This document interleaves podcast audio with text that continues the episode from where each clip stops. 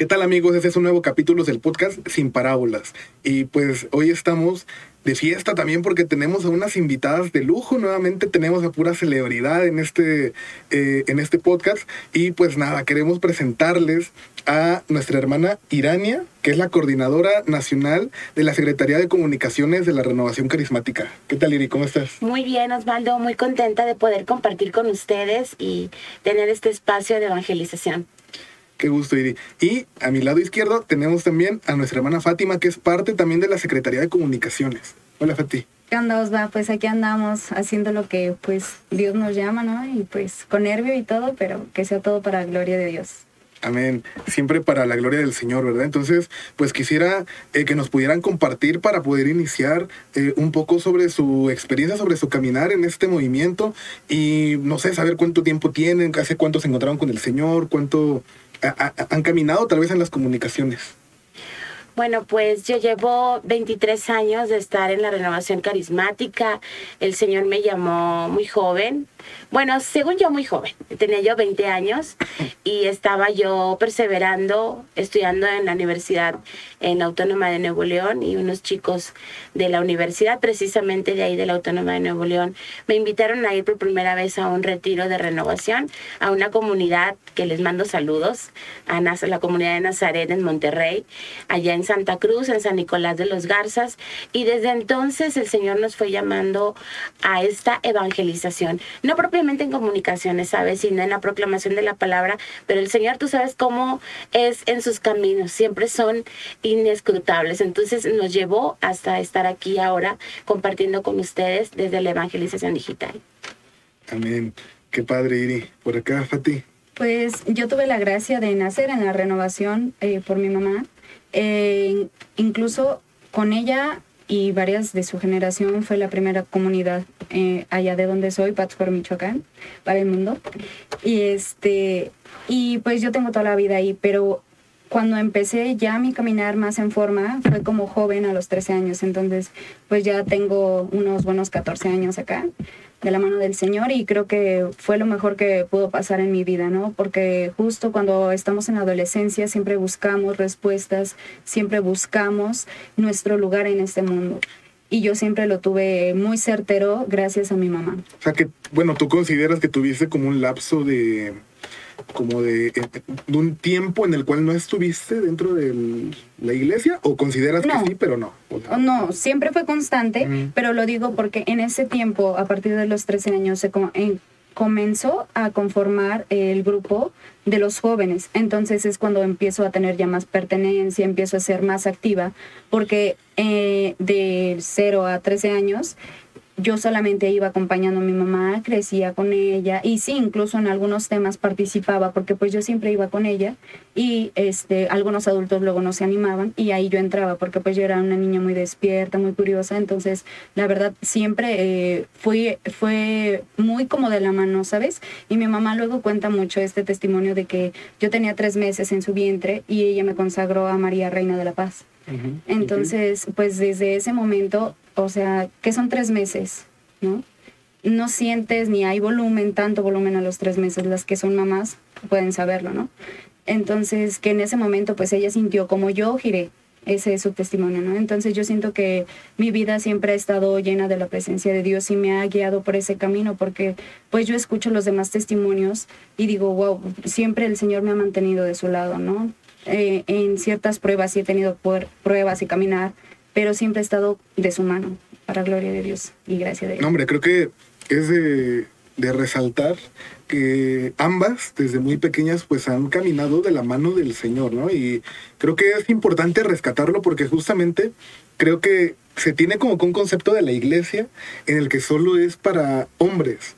¿No? O sea, digo, sabemos que hay, que hay mujeres y, este, y, yo creo que en gran medida son mujeres las que están en la iglesia, pero por ahí, ¿no? De repente como que los, los, cargos importantes los tienen los hombres, ¿no? O, bueno, el ser, sacerdote especialmente, ¿no? Eh, o algún rango del mismo, ¿no? Ser obispo, incluso papa, pues siempre va a ser un hombre. Y como que se crece con esa idea eh, patriarcal, ¿no? De cierta manera. Pero ustedes, ¿cómo han vivido, cómo, cómo han sentido que la iglesia les ha tratado eh, como parte de la iglesia desde su femineidad. Mira, las puertas de la iglesia han estado abiertas para hombres y mujeres. Y recordaba las palabras del Papa Francisco, cuidado con el machismo con faldas.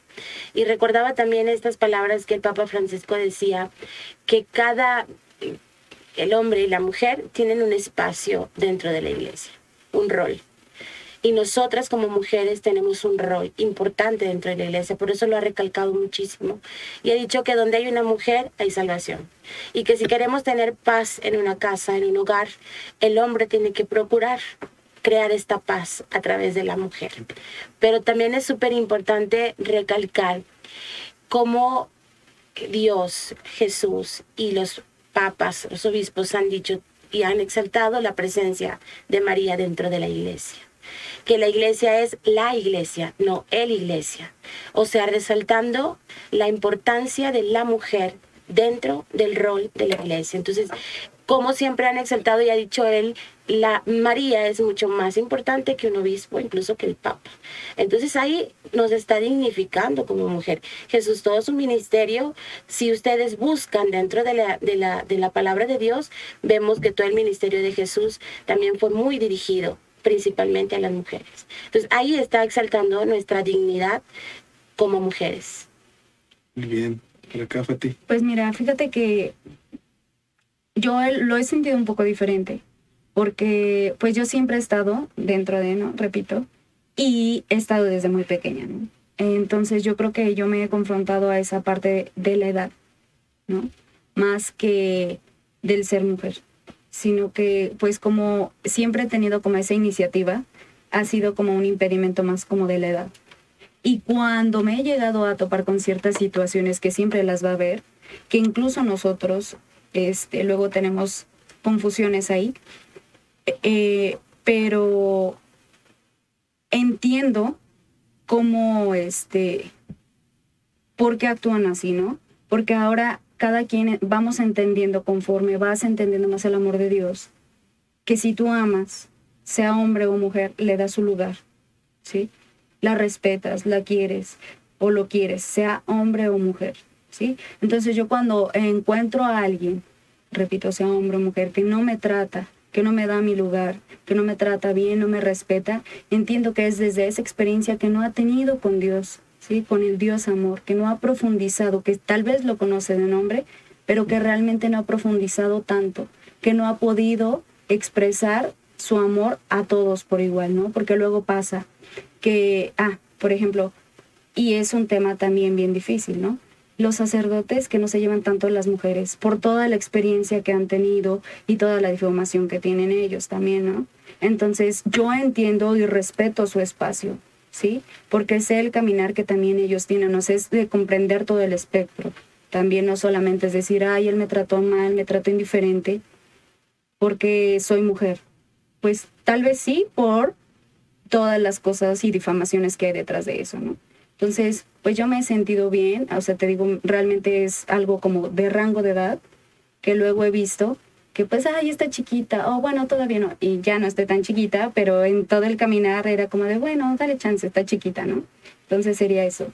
Sí, creo que eso pasa generalmente con los jóvenes, ¿no? Como que sin importar como, eh, si es hombre o mujer, pero creo que eh, se da mucho eso, ¿no? Está, ah, está chavo, ¿no? Este, ah, no importa, ¿no? Su opinión, ¿no? O, como que ese tipo de cosas. Yo creo que en algún momento todos lo experimentamos y no nada más en un ambiente de iglesia. Yo creo que en cualquier, en cualquier ambiente, ¿no? Tal vez este, eh, eh, la voz de la juventud pues no es tan escuchada.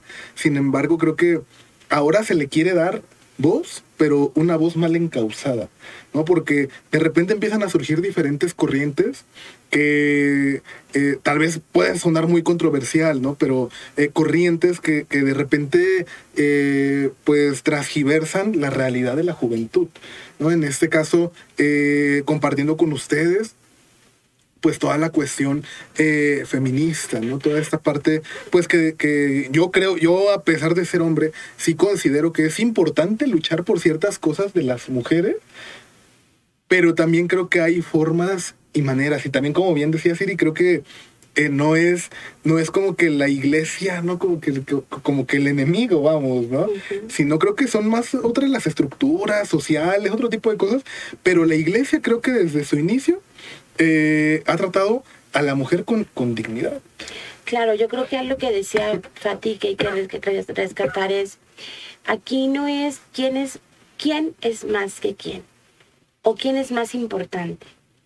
Aquí lo importante es que la persona, sea hombre o mujer, el ser humano, es importante para Dios, sea el género que sea. Eh, y precisamente la lucha que tiene el feminismo, que enarbola el feminismo, es esta, precisamente esta lucha del hombre contra la mujer.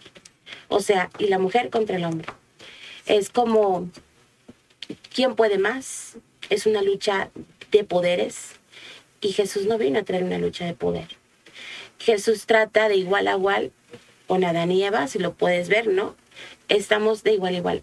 La mujer no está hecha por debajo del hombre o con una dignidad menor. Y pueden decir que a lo mejor, bueno, es que dijo que la mujer salió de la costilla de Adán. No, dice, hizo a alguien un auxilio semejante a él, alguien igual a él. Entonces, creo que aquí lo importante es recalcar que no es la lucha del hombre contra la mujer o de la mujer contra el hombre, quién es más importante dentro de la iglesia, no solamente de la iglesia, sino de la sociedad sino más bien la, la dignidad que Dios nos ha dado es igual, de igual a igual, hombre o mujer. Ok, Fati, ¿consideras que hay feminismo mal encausado dentro de la iglesia, dentro de la misma iglesia? Fíjate que yo creo que el espíritu es que está guiando esto, porque justo yo iba a ir a ese punto, que ahora creo que toda esta situación y esta ola de violencia que hay, no solamente contra la mujer, que es una realidad que es contra todo, ¿no? En distintos temas, no solamente mueren mujeres, mueren hombres, narcotráfico, ¿no? Trata de blancas, todo esto. Entonces, creo que eso nos ha hecho a muchos católicos, este, creyentes y practicantes, empatizar con esa causa de las feministas, ¿no? Porque, porque eh, se han cansado de tanta violencia que ya no saben hacia dónde ir, ¿no? Entonces sí, sí, puede haber eh, feminismo mal encausado, ¿no? Porque pues hay tanta violencia, hay carpetazos en las investigaciones de familiares, de miles de familiares, ¿no? Los estudiantes, ¿no? De Ayotzinapa 43, no hay, no hay solución, no hay esclarecimiento en los casos. Entonces siento que toda esta batuta se está yendo hacia eso, ¿no? Este, y se están aprovechando, porque eso es lo que yo últimamente he visto, que muchos de, de mis conocidos, incluso algunos cercanos, son muy feministas y que han ido incluso a las marchas, yo los he visto en las marchas, ¿no? Porque se están sintiendo identificados con toda este, este discurso que los, también hombres. Sí, sí, bueno, en su minoría, ¿verdad? Porque pues ya saben, el contingente, luego hay contingentes mixtos y así en las marchas, pero sí, se sienten identificados. ¿Por qué? Porque no les dan solución a su sufrimiento. Entonces yo creo que sí, eh, en esa parte, y yo creo que aquí valdría la pena eh, pues también encauzar todo esto, ¿no? Porque pues muchos están expresándose a lo mejor no comulgan con todos sus valores, pero sí se están envolviendo en ese discurso, ¿no? Sí, es que justamente era eso, ¿no? Hasta dónde sí y hasta dónde no, ¿no? Porque eh, realmente creo que el feminismo pues ha impregnado, yo, yo he visto también a varios eh, novios, por ejemplo, que acompañan a sus novias a las marchas, ¿no? Precisamente por esta cuestión que dices, ¿no? Que, que, que, se siente uno identificado con la realidad que, pues, que se está viviendo. Sí, es que como que estamos confundiendo el alzar la voz, el querer defender un derecho que es bueno. Así empezó el feminismo, si lo vemos desde hace muchísimos años, con el derecho a que las mujeres pudieran votar. Y empezó bien, pero empezó a, a, distorsionar esta ideología. Entonces vemos cómo pelean, o sea, luchan con las mismas armas de los... ¿Quién o qué distorsionó la ideología? Yo creo que en la misma sociedad la, aquí en México es una verdad que sí hay machismo. Tenemos una cultura muy machista. Y creo que la falta de Dios, no creo, estoy segura, la falta de, Dios, la certeza de que tenemos un Dios que ama al hombre y a la mujer, hizo que viniera toda esta distorsión. Un poco la sociedad, un poco también la familia, porque donde hay un violador, donde hay un golpeador, digo, también hay mujeres que hacemos violencia, y tenemos que decirlo de esta manera. ¿Cuántas mujeres no han dejado solos, abandonados a sus hijos? O sea, hay violencia también en la mujer. Pero todo se genera, siempre he dicho esta palabra, el amor se mama en casa. Y entonces cuando no se mama el amor en casa, entonces empieza la sociedad a distorsionarse, porque el núcleo, lo más importante, es la familia, de ahí nace todo, el buen y el mal cristiano, sea hombre o mujer. Claro. Sí, y, y, es importante resaltar eso, ¿no? O sea, en casa, pues surge, pues toda la realidad, ¿no? Como que todo como, ¿cómo vas a ser? Tú tienes tu propia personalidad, pero en casa se va forjando, ¿no? Como que toda la, la, la identidad. Pero justamente eh, sobre el machismo aquí en México considero es real, es muy cierto. En México el machismo eh, abunda, ¿no? Y es parte de. Y yo creo que a veces hasta en los propios comentarios que hacemos de repente, eh, tanto hombres como mujeres, creo que eh, se desborda, ¿no? Pero creo que también muchas veces se generaliza. Y creo que el generalizar es en donde también entra un poquito como el. Oye, sí, pero no todos somos así, ¿no? No todos somos iguales, ¿no? O sea, pero, pero sí creo que de repente se generaliza y incluso pues atacamos, ¿no? Habrá, les decía en un inicio como a toda esa cuestión como del patriarcado, ¿no? Y, y, y de repente en las marchas pues se ve una iglesia y, y, pues como no sé qué pasa, ¿no? Que de repente pues ya empiezan como que a, a, a, a rayarla, a vandalizar. Y no sé, yo también, de verdad, es una pregunta, ¿no? sé hasta dónde es válido. A lo mejor ustedes me dicen, ok, pues es una manera como de, como de, protesta, pues ok, es respetable, ¿no? Pero, pero hasta dónde sí, hasta dónde no llegar con, con esto, con esas cuestiones. Sí, mira, yo te puedo decir desde, no mi experiencia, sino que yo tengo muchas, eran amigas en algún momento en la secundaria, incluso prepa, este, que defienden mucho esto, ¿no? Y este, y yo siempre estoy como, no pendiente, pero siempre lo que publican yo lo leo, incluso para mí yo cuestionarme, ¿no? Incluso a mí misma. ¿Por qué? Porque muchas veces luego nos llegan a convencer, ¿no?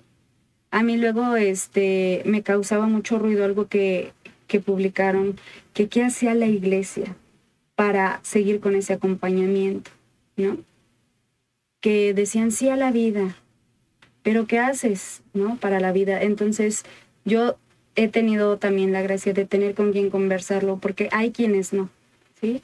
Entonces, yo lo platico, lo externo, y hay confianza, ¿no? Oye, entonces, ¿qué está haciendo la iglesia? Vamos a ponernos a investigar qué está haciendo la iglesia, ¿no? Porque luego hablamos sin fundamentos. No sabemos qué hace la iglesia, cuánto es lo que hace y en dónde lo hace. Y por ejemplo, en temas de aborto, ¿qué hace la iglesia? Pues en estadísticas, la verdad ahorita yo no las tengo así, este, mm, tal cual, ¿no? Pero yo creo que más bien es el acercarnos, porque luego eso es mucho lo que hay, ¿no? El tema, que pensamos que no nos van a apoyar, pero realmente yo digo, bueno, vamos a ver cómo lo abordamos, porque yo nunca este, he he tenido una situación así como de amiga amiga y que saben que yo asisto a la iglesia, que me diga, voy a abortar, ¿no?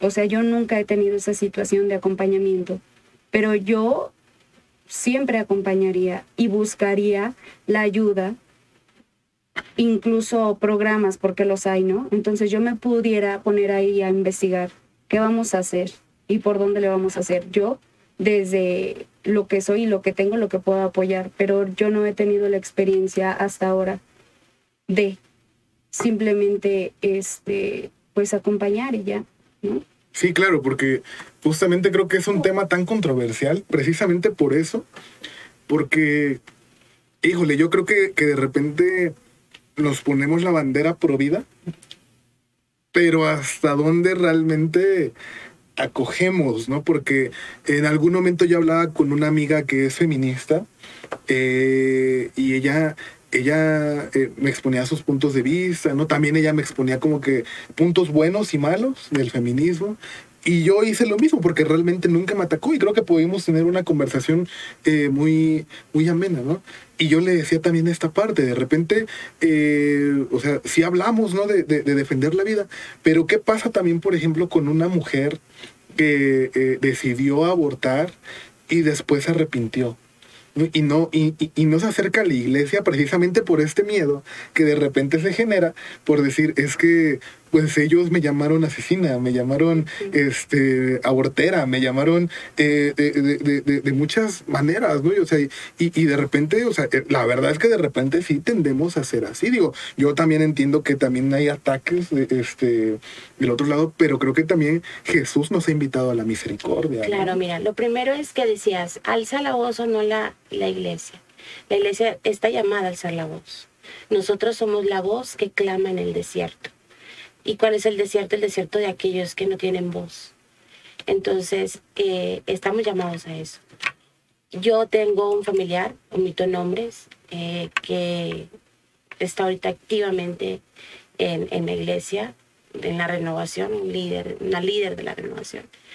Y ella se acercó conmigo hace muchísimos años para decirme que en su juventud, antes de conocer a Cristo, cometió aborto eh, inducido me contó toda su historia, una historia muy fuerte, porque aquí no fue, o sea, ella quería tener al bebé, pero cuando le dijeron a la mamá de su novio, la mamá del novio dijo, no lo vas a tener.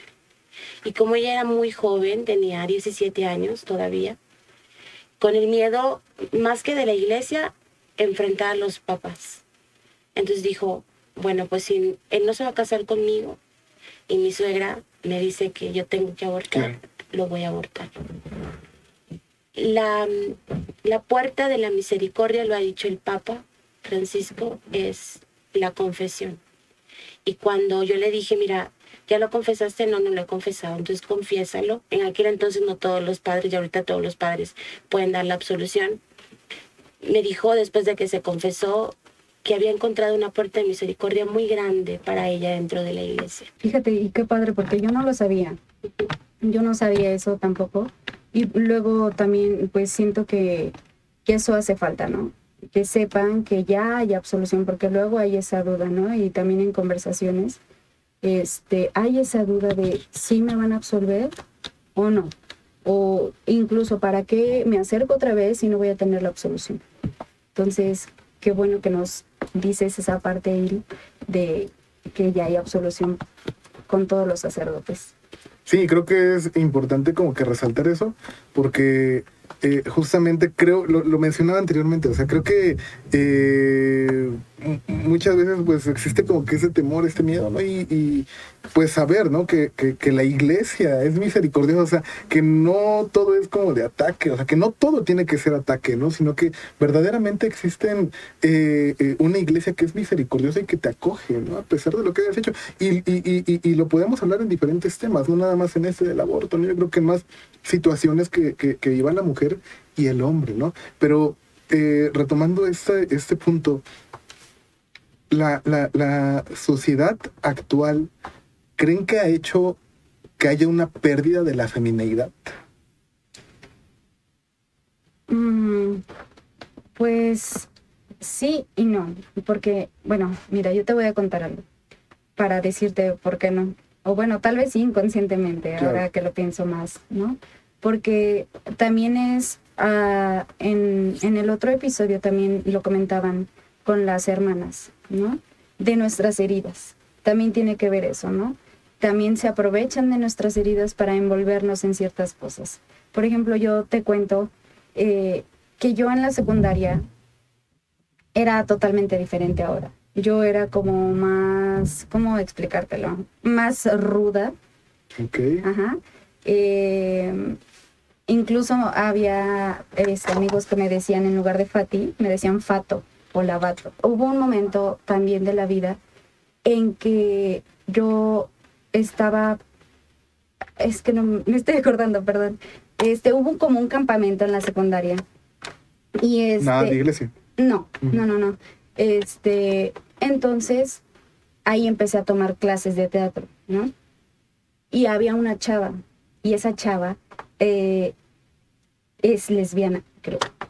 Entonces yo le empecé a decir al padre, oiga padre, pues fíjese que esta chava es bien linda, esto y esto y esto. Nada este, de, ella para mí, ¿no? Pero yo empezaba a tener mucho esa admiración por ella, pero como yo ya estaba en la iglesia, le decía, ¿usted cree que esté mal por esta inclinación que tiene?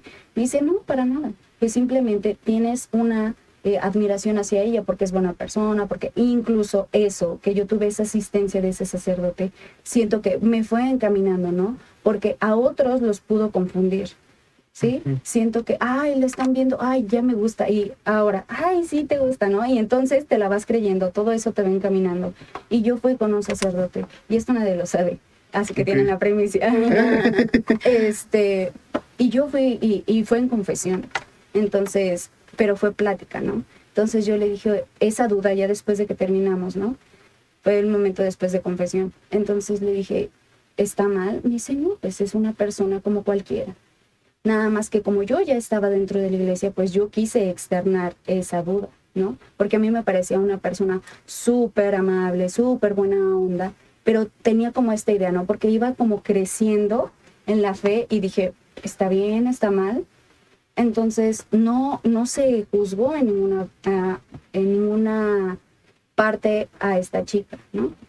Y yo resolví mis dudas, ¿no? Porque voy encontrando mi camino y en ese momento creo que todavía era fato, ¿no? Entonces, yo dije, o sea, hay dudas, yo tengo una admiración hacia ella y se acabó y es lo que me dijo y eso me dio la certeza, ¿no? Pero lo confrontaste, o sea, realmente, realmente tú te pusiste en un punto en el que dije, a ver, está pasando esto, quiero, quiero, necesito orientación, ¿no? Y tu, tu salida o tu respuesta fue ir con un sacerdote que de cierta manera te orientó. Sí. ¿Tú consideras que lo hizo sí, no, sí, yo, yo le dije, yo le dije cómo era pues nuestra relación, que era como de alumno maestro. dije, a mí se me hace súper buena persona, pero ella tiene esta orientación, ¿no? Entonces, pues no sé qué hacer, si está bien, está mal o qué hago, ¿no? Y este me dijo, no, pues es realmente como si tuvieras admiración a un artista. Pero como yo iba en mi camino de crecimiento espiritual, en ese momento no tuve a quien más confiar por la edad y porque en ese momento mi comunidad de jóvenes también iba creciendo. ¿Cuántos años tenías los No recuerdo, te digo 13, 14. Más o menos. Entonces te digo, yo sigo aquí por pura gracia de Dios y te digo, y estoy convencida de que ese camino de, de, de gracia, pues siempre me ha mantenido en sus brazos, ¿no? Y he tenido también la gracia de tener quien me orientara y de hecho ese sacerdote ya está con Dios, ya se nos adelantó, en gloria esté su alma, entonces le debo mucho. No, hombre, qué, testimonio tan fuerte, de verdad, porque creo que es la realidad que muchas veces eh, pasan. Digo, yo creo que, que, tanto hombres como mujeres, ¿no? Pero en la situación de las mujeres, creo que de repente es como el hecho de, bueno, el hombre pues eh, no es como que lo que ahorita se promociona, vamos, ¿no? O sea, un hombre con un hombre, pero de repente, y, dentro de la iglesia, ¿no? Que eh, de repente se lleguen a, experimentar ese tipo de, cuestiones. Eh, ¿Qué pasa, no? Si de repente, por ejemplo, llega alguien a la comunidad que trae una orientación distinta y, y le gusta alguien, pues que ya está adentro. Hay que acompañarlo, hay que orientarlo, porque a veces si en su casa no hay quien lo oriente. Ahora estoy recordando que estabas haciendo esta pregunta y que Fati estaba comentando su testimonio. Eh, cuando estábamos en Tabasco, llegó un muchacho, que también omito su nombre, con todos los rasgos, todas las características de orientación hacia la homosexualidad.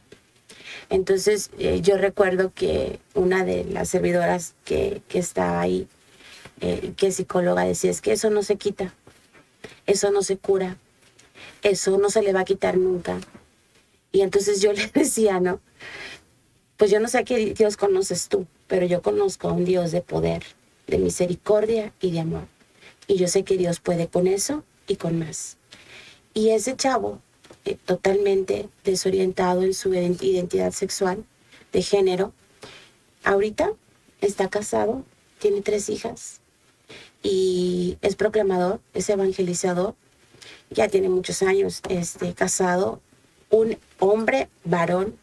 Dios lo transformó primero en su manera de vestir y luego la voz, una voz de varón. Dios lo transformó de una manera, o sea, nosotros fuimos viendo este proceso en él desde que llegó a la comunidad, ahora como servidor dentro de la renovación carismática, un verdadero varón con todas sus letras. Tengo otro que también no puedo decir nombres, pero con la misma situación. Y ahorita está casado un varón de pies a cabeza. Entonces, yo puedo decirle a todos estos hermanos que pueden tener, o hermanas también, esta confusión de, de identidad, que tenemos un Dios de poder. Y ciertamente lo que decía Fati es cierto, en la mujer, porque ahorita vamos a hablar de feminismo, Sí, estamos sí, sí. hablando de esto, Justo. este, nace de las pérdidas que hay en una mujer. ¿Qué pérdida tengo yo en mi vida que me hizo restarle a mi feminidad? Yo iba al colegio de mis hijas y escuchaba, perdón, pero ¿qué onda, güey? O sea, estas actitudes de varón en una mujer. Entonces yo les decía, espérame, ¿tú qué eres? Mujer. ¿Y por qué eres mujer? Porque tengo vagina. Y él es varón porque tiene pene. O sea, yo con mis hijas hablo así, tal cual como es. Pero tú no eres un varón. Porque yo las veía, hola, güey, ¿cómo estás, güey? O sea, y estas actitudes, un poco del rol de los que están ahí contigo, ¿verdad? Pero también, si tú te pones a ver a la mujer, el corazón de una mujer, cuando pierden su feminidad es porque ha habido una pérdida en su vida porque el Señor cuando nos creó, nos creó con todas estas características propias de la feminidad, tiernas, buenas, bondadosas, dadoras, este, siempre pensando en los demás, al varón protector, al varón proveedor. Pero todo esto se va perdiendo porque hubo una historia en nuestra vida que nos hizo la- tener esta pérdida de nuestra feminidad que tiene tanto valor. Entonces yo te puedo decir que un homosexual, que una lesbiana, por supuesto, todos los que tengan esta situación de confusión de identidad de género, por supuesto que Dios tiene poder, porque yo lo he visto en muchas personas que llegaron a la renovación con esta condición y el Señor les sanó de pies a cabeza. Son varón, varón y son mujer, mujer. Bien claro, ellos tienen ahora su identidad de hombre y de mujer. Claro. Y creo que, bueno, sin tapujos, entiendo este esta parte, ¿no? Como de, la sanación, que son heridas, son pérdidas, pero creo que, que- que la realidad es que eh, en el mundo en el que nos movemos, compartir estas, estas situaciones y que son testimonios muy valiosos también, de repente puede tomarse como que, ay, pero es que la iglesia, ¿por qué lo ve mal? O sea, ¿por qué? No, si, si al final de cuentas, si dos hombres o dos mujeres están amando, eh, el por qué, ¿por qué? ¿No? ¿Por qué está mal? Muchas dudas, ¿no? Muchas situaciones que de repente... Amor se es cruzan. amor, la Amor es de la amor, de género. Sí, claro, ¿no? Y, y- y- y justamente, pues muchas veces por eso también nos tachan de, de ignorantes, ¿no? que también ya vamos a otras partes, ¿no? Otras cuestiones como las, este, las terapias de conversión, que, que- que también pues no, no son, este, eh, eh, pues de cierta manera buenas, o sea, no son buenas, ¿no? Hablo de terapias, ese tipo de terapias que se los electrocutan y todo ese tipo de cosas. Mm. Creo que eh, vamos, ahí vamos por otro rumbo y es entrar a otro tema, pero creo que, que, que también justo, o sea, darnos la oportunidad de sanar, ¿no? darle la oportunidad de, de- recibir esa sanación por parte de Dios, que el Señor sana primeramente, no independientemente de la eh, eh, eh, de lo confundido o que estemos o no sé, pero darle la oportunidad a Dios de sanarnos y después de eso ya decir, de- decir, ¿no? Incluso decidir, ¿no? Quiero continuar o, o- o- o dejo que Dios termine de moldear mi vida. Creo que es importante también eh, eh, eh, demostrar esa misericordia de Dios. La iglesia está llamada definitivamente a vivir en la misericordia y a dar misericordia. Es que lo- la misma es tan simple. O sea, ¿qué dijo Jesús?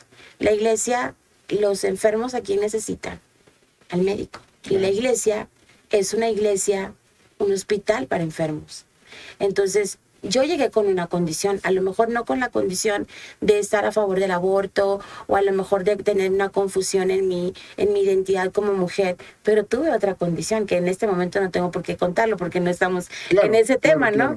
Pero yo también llegué en una, en una condición, tú llegaste en una condición, Fati llegó en una condición y, y la iglesia está para recibir, acoger al pecador. El Papa Francisco fue súper criticado por muchos católicos porque se reunió con prostitutas, con hermanos que estaban este, con esto de la ideología de género, pero es que Jesús estaba con los enfermos, por eso lo criticaban. ¿Por qué lo criticaron los fariseos cuando llegó la pecadora? Si supiera quién es esta que llegó ¿Por qué lo criticaban cuando tocó, cuando sanó, cuando hizo tal y cual cosa? Porque él estaba donde había necesidad, lo mismo que hizo el Papa Francisco. Nosotros como cristianos estamos llamados a estar ahí y ser misericordia ahí. Y no atacar justamente, no más bien acoger. Creo que es, es, es, es, importante, ¿no? Esta parte. Y bueno, para poder ir, ir cerrando, eh, a la fecha que se graba ese capítulo, eh, acaba de estrenar recién dos, una o dos semanas este, la película de Barbie, ¿no? Y, creo que eh, pues toca muchos puntos. Eh, personalmente considero que muchos puntos muy buenos, pero otros que sí me dejan, no, no, en contra, pero sí un poco confundido de la finalidad de la película, ¿no? ¿Cuál es su perspectiva de, esta, de este filme? Pues mira, yo la verdad sabía que de entrada que no iba a ser una película este, infantil, ¿no? Y lo confirmé cuando lo fui a ver, pero la realidad es que yo ya llevaba mis gafas, este, pues para verla y no tomarla en cuenta, ¿sabes? Como una película, voy, la disfruto, me río de lo que me pueda reír y se acabó, ¿no?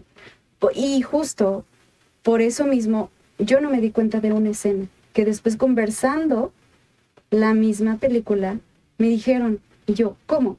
Yo no la vi. Porque yo iba muy sesgada, pues a disfrutar la película e incluso a ignorar esas cosas que a mí ya no me suman, ¿no? Entonces me decían que había una escena que este, había una pareja heterosexual peleando y bien triste y una familia homosexual bien feliz. Y esa escena yo no la vi. De verdad, me pasó por encima. Entonces yo la verdad, a lo mejor puedes decir, pues ibas muy sesgada, pero pues yo iba, pues como vas al cine, ¿no? A disfrutar y lo que vaya a quedar, bueno, si me sirve algo, lo tomo y si no, lo dejo, ¿no? O sea, realmente, pues yo la disfruté, pero yo no me fijé en esas cosas. Y luego, pues sí es importante, porque muchos si dijeron, oye, esto está acá, está mal, no, no está bien, este, ya te están condicionando y te están adoctrinando. Y no digo que no lo hayan hecho, sino que yo no me di cuenta, o sea, te lo digo así como pasó mi experiencia de ver la película. Yo fui, me divertí y no vi más, ¿no? Pero, eso sí, sí había mucho reduccionismo al hombre, ¿no? Eso sí me percaté. La otra escena, ¿no? Te soy sincera. Okay pero sí me di cuenta cómo se burlaban del hombre. O sea, eso que yo te decía, que yo también en mi adolescencia tenía, yo puedo sola, no necesito a nadie, y yo sola. Y hace cuántos años no estaba tan fuerte esta corriente como ahora. Y yo ya lo tenía en mí, yo puedo, yo puedo, porque siempre ha estado, ¿no? Pero con menos fuerza. Y este, pues sí como que sí se sentía feo, ¿no? Porque alguna vez sí yo he estado en ese lugar, que me han hecho menos. Entonces sí digo, ¡ay, no, qué feo! Pero desde el otro lado digo, no, yo no haría eso, ¿por qué tengo que hacer eso? Pero yo ya lo veo este, como retroalimentación para prepararme justo para esos ataques, ¿no? Como católica digo, me cuestiono en lo que están tratando de adoctrinarnos y decir, no, pero es que eso no. Porque Jesús nos valora a los dos, ¿no? En totalidad como somos. Y esa es mi experiencia. Pues mira, ¿qué puedes esperar de una marca que maneja? Tú, quieres, tú puedes ser lo que quieras ser. Entonces, puedes manejar estas dos partes. Mis hijas decían, no, mamá, es que ellos se refieren a, tú puedes ser doctora. No, mi amor, es la bandera que enarbola el feminismo radical, la ideología de género.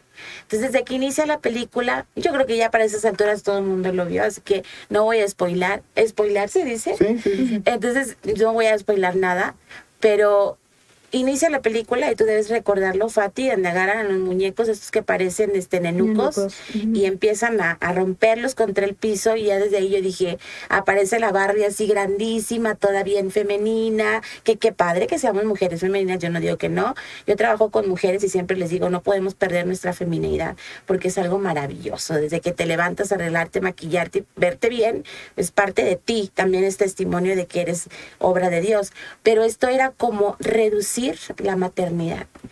Hubo una escena que a mí me llamó muchísimo la atención y yo no sé si Fati se dio cuenta, donde está una hermana, una hermana, ay, perdón, es que yo estoy con todo este ambiente carismático y digo, hermana, había una, una, una, mujer embarazada y cuando iban saliendo los directivos, según de Mattel, mm. que dijeron, una embarazada, hicieron ah, ah, así como, de asco, como de asco, entonces te presentan la maternidad como algo asqueroso, como algo que te aleja de tu feminidad como algo que va en que te, te quieren meter esta idea de que la maternidad es algo muy lejano para la mujer y no bueno para la mujer, cuando sabemos que la mujer está hecha para dar vida.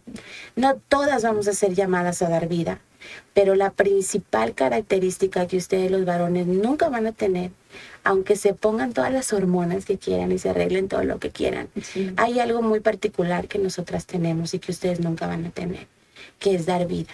Y aunque otros no estemos llamadas a dar vida, entonces, por ejemplo, las monjas, eh, o no están, tú le hiciste una pregunta, yo vi el podcast, eh, tú renunciaste, ¿no? A a la vida matrimonial y demás, a tener hijos.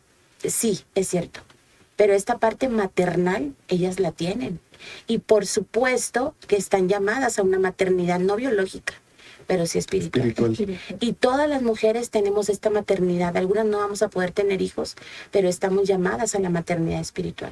Y Barbie, la película, eh, la principal característica es no ames tu vocación y el llamado principal de nosotras las mujeres que es dar vida. ¿Por qué crees que el demonio se ha metido tanto en toda esta ideología de género y del feminismo radical? Porque si er, eh, están aquí trabajando con nosotras las mujeres para negarnos a la maternidad, nos vamos a deshumanizar y no va a haber civilización humana. Entonces, por eso nos atacan tanto, porque nosotras estamos llamadas a dar la vida.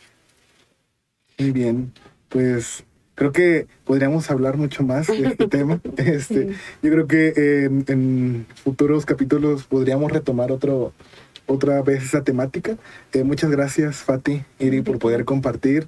Y pues nada, no creo que eh, espero que haya sido de su agrado y, pues continuaremos, ¿no? Compartiendo más capítulos de este podcast eh, sin parábolas. Entonces, nos vemos en la próxima. Hasta luego, Dios los bendiga. Hasta luego, Dios les bendiga.